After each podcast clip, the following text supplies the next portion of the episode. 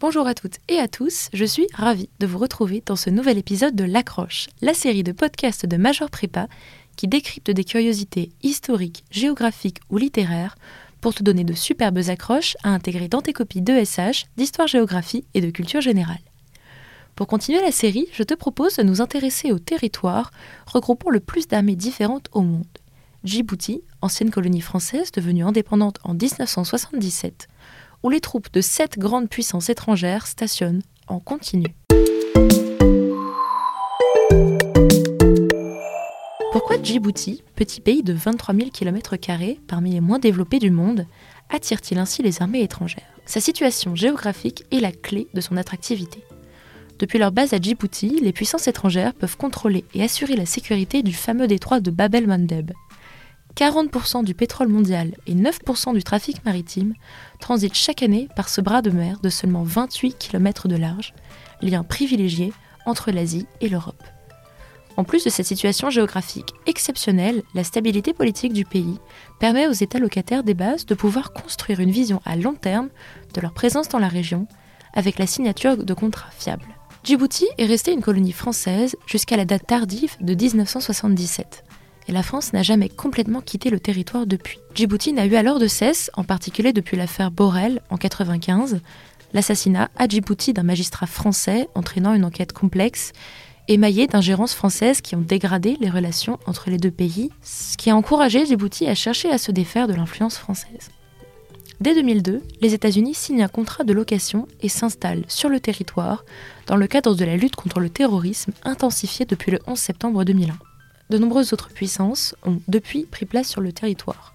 L'Italie, le Japon, l'Allemagne et l'Europe, dont les contingents sont accueillis sur la base française, et enfin la Chine, nouvelle venue, qui compte faire de Djibouti le point d'ancrage de son influence dans la région.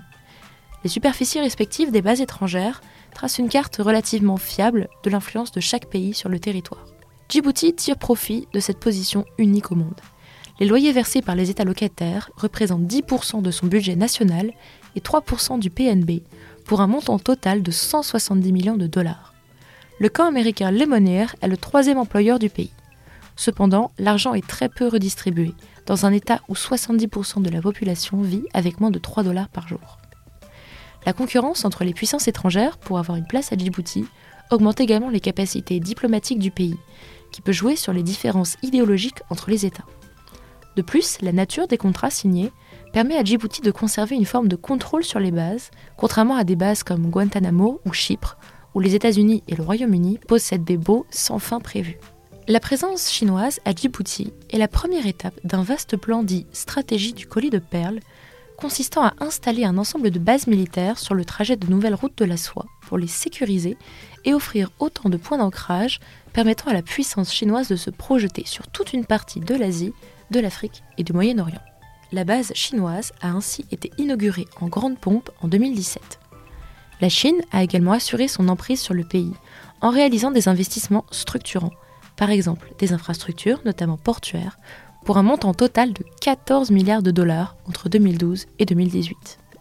Pékin détient ainsi désormais près de 75% de la dette extérieure de Djibouti, pour un montant de plus d'1,5 milliard de dollars. Le petit pays semble, dans son désir de se défaire de l'influence française, s'être jeté dans les bras ou les griffes de la Chine. Les États-Unis et la France ont également toute une politique d'investissement et d'aide au développement à Djibouti, mais non conditionnée, contrairement à l'aide chinoise.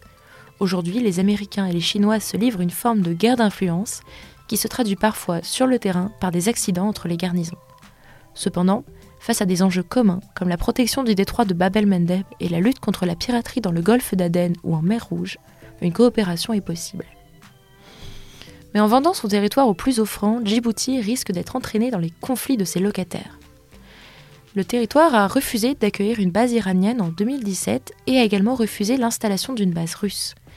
L'État a ainsi été relégué dans le camp de la coalition arabo-occidentale face à l'alliance plus ou moins officielle entre l'Iran, la Russie et la Chine. Cette anecdote peut être utile pour introduire ou développer de nombreux sujets sur les influences étrangères en Afrique, les nouvelles routes de la soie les stratégies de puissance militaire des États, voire le transport maritime et bien d'autres. Quant à nous, on se retrouve très bientôt dans le prochain épisode.